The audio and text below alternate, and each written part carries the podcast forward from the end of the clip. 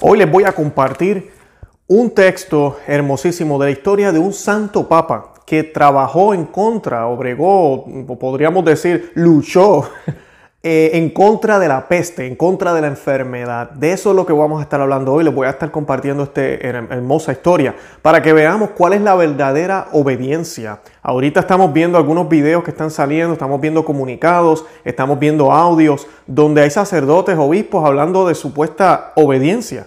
¿Y realmente es esa la obediencia que el Señor nos pide? O es la obediencia a Él, a su palabra, la cual la iglesia siempre ha mantenido por dos mil años a través de sus prácticas, de la forma en que ha manejado situaciones como el coronavirus virus o coronavirus, en situaciones peores, cómo las ha manejado, o deberíamos ahora cambiar completamente porque ahora parece que el Espíritu Santo es mucho más científico y entonces pues ahora vamos a cerrar la iglesia, dar la comunión en la mano, obligar a la gente a hacer eso, cambiar prácticamente el rito y acortarlo, no celebrar misa, todo eso es lo que vamos a comenzar a hacer para mí y para muchos, incluyendo obispos y sacerdotes también.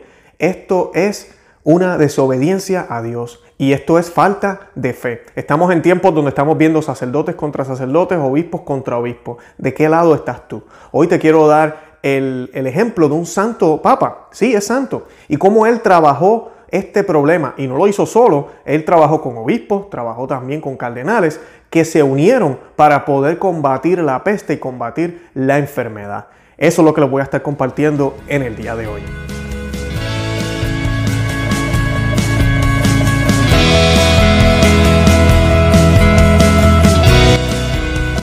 Conoce, Ama y Vive tu Fe. Este es el programa donde compartimos el Evangelio y profundizamos en las bellezas y riquezas de nuestra fe católica.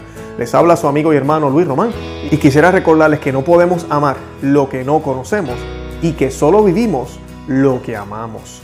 Hoy les voy a estar compartiendo este texto como ya les mencioné, pero pues antes de que lo hagamos yo quisiera que nos encomendáramos a la presencia del Señor, que sea el Señor quien nos guíe a través de esta historia, que sea el Señor quien nos hable, que de verdad entendamos que debemos obedecerle a Él y que por dos mil años la iglesia siempre ha sido obediente a nuestro Señor Jesucristo y que si han habido cambios y si han habido maneras diferentes de implementar la palabra de Dios, siempre ha sido con una continuidad sin contradecir lo que se dijo antes, porque el depósito de fe no puede ser cambiado y alterado porque ni siquiera la iglesia está por encima de Cristo, no puede estarlo. Cristo es la cabeza de la iglesia católica. Y pues yo quisiera que hiciéramos un Dios te salve María, que nos encomendemos a la intercesión de la Virgen María. En el día de hoy tenemos aquí esta imagen de la Guadalupana, así que vamos a hacerlo por la intercesión de la Santísima Virgen. Y, la, y esta oración la vamos a hacer en el nombre del Padre y del Hijo y del Espíritu Santo. Amén.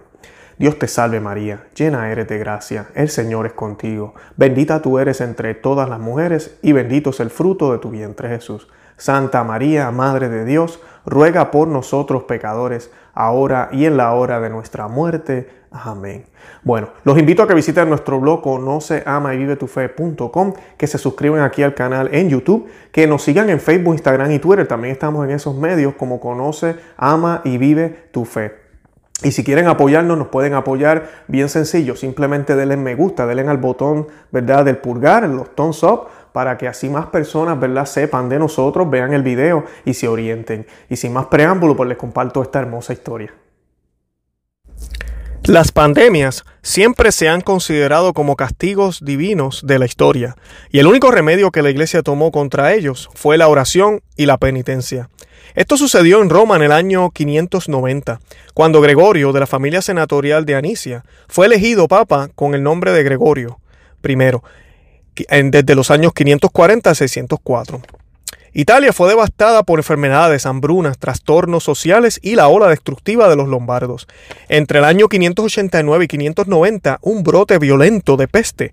Los terribles lues inguinaria, después de devastar el territorio bizantino en el este y la tierra franca en el oeste, habían sembrado la muerte y el terror en la península y habían golpeado la ciudad de Roma. Los ciudadanos romanos vieron esta epidemia como un castigo divino por la corrupción de la ciudad. La primera víctima de la peste se llevó en Roma fue el Papa Pelagio II, que murió en febrero 5 del año 590 y fue enterrado en San Pedro. El clero y el Senado romano eligieron a Gregorio como su sucesor. Después de su consagración en octubre 3 del año 590, el nuevo Papa abordó la difícil situación de la plaga de inmediato. Gregorio de Tours quien fue contemporáneo y cronista de estos eventos, relata en un memorable sermón pronunciado en la iglesia de Santa Sabina que Gregorio invitó a los romanos a seguir contrito y penitente el ejemplo de los habitantes de Nínive.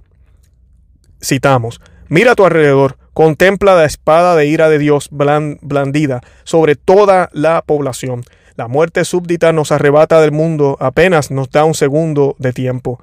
En este preciso momento, oh, cuántos están ocupados por el mal aquí a nuestro alrededor, incapaces incluso de pensar en la penitencia. Cerramos la frase. Luego el Papa exhortó a todos a levantar los ojos a Dios, que permite castigos tan tremendos para corregir a sus hijos, para aplacar la vida divina. El Papa ordenó una letanía de siete formas, es decir, una procesión de toda la población romana dividida en siete cortes según el sexo, la edad y la condición. La procesión se movió desde las diversas iglesias romanas hacia la Basílica del Vaticano, cantando letanías en el camino. Este es el origen de lo que se conoce como las mayores letanías de la iglesia o rogaciones, que rogamos a Dios para que nos defienda de las adversidades. Los siete cortejos se movieron a través de los edificios de la antigua Roma, descalzos a paso lento, con las cabezas cubiertas de ceniza. Mientras la multitud atravesaba la ciudad en silencio sepulcral, la peste alcanzó tal punto de furia que en el breve espacio de una hora, ochenta personas cayeron muertas al suelo. Sin embargo, Gregorio no cesó por un segundo en exhortar a la gente a continuar orando e insistió en que la imagen de la Virgen, pintada por San Lucas, y guardada en Santa María, fuera presentada al frente de la procesión. La leyenda dorada de Jacopo de Barace es un compendio de tradiciones transmitidas desde los primeros siglos de la era cristiana y relata que, a medida que avanzaban a medida que, avanzaba la imagen sagrada, el aire se volvió más saludable y limpio, y la misma plaga se disolvió como si no pudiera no soportar su presencia. Llegó al puente que une la ciudad con el mausoleo de Adriano, conocido en la Edad Media eh, como Castellum Crescenti, cuando de repente se escuchó un coro de ángeles cantando Regina Coeli, aleluya. Y así la Regina Coeli nació, la antifonía con la que la iglesia saluda a María la Reina durante la Pascua para la resurrección del Salvador. Después del canto, los ángeles se acomodaron en un círculo alrededor de la imagen de Nuestra Señora, y Gregorio, alzando los ojos, vio en la parte superior del castillo un ángel, quien después de secar su espada que goteaba sangre, la volvió a poner en su vaina como una señal de que el castigo había terminado. El Papa Gregorio I fue canonizado, proclamado doctor de la Iglesia y pasó a la historia conocida como, como el Gran Papa. Se le llama también Magno. Después de su muerte, los romanos comenzaron a llamar al masuleo de Adriano Castel San Angelo. Y en, y en, recuerdo del milagro colocaron en la parte superior del castillo la estatua de San Miguel, cabeza de la milicia celestial. En el acto de envainar su espada, todavía hoy en el Museo Capitolino se conserva una piedra circular con huellas que, según la tradición, había dejado el arcángel cuando se levantó para declarar el fin de la plaga.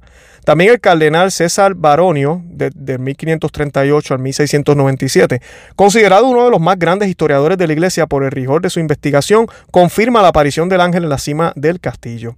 Solo notamos que si el ángel, gracias a la apelación de San Gregorio, envainó su espada, espada, significa que primero fue sacada para castigar los pecados del pueblo romano. De hecho, los ángeles son los ejecutores de los castigos divinos sobre las personas, como lo recuerda la dramática versión o visión, disculpen, del tercer secreto de Fátima.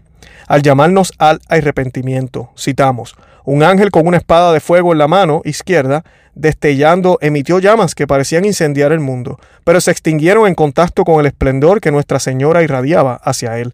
Desde su mano derecha, señalando la tierra con su mano derecha, el ángel gritó en voz alta, penitencia, penitencia, penitencia.